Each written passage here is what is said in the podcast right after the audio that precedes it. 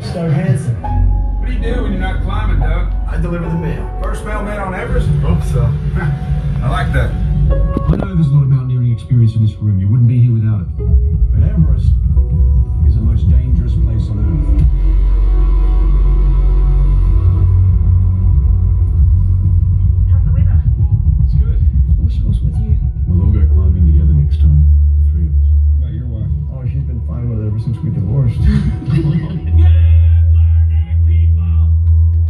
If it isn't the mayor of base camp, sit down, man. Climatize. Human beings simply aren't built to function at the cruising altitude of 747. Our bodies will be literally dying. The game is, and we get you up to the top, down to the bottom, before that happens.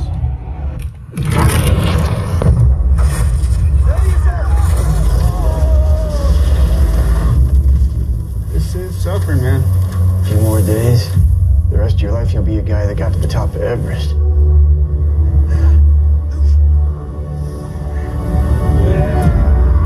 Rob, where are you?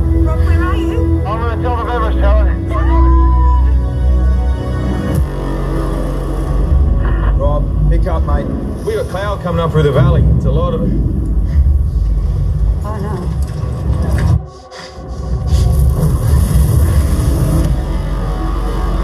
We got people stranded up there and storm is getting worse. We got a problem. We're out of gas, Scott.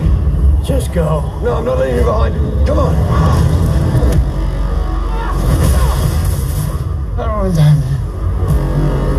Can you hear me? Rob? You've got to get moving.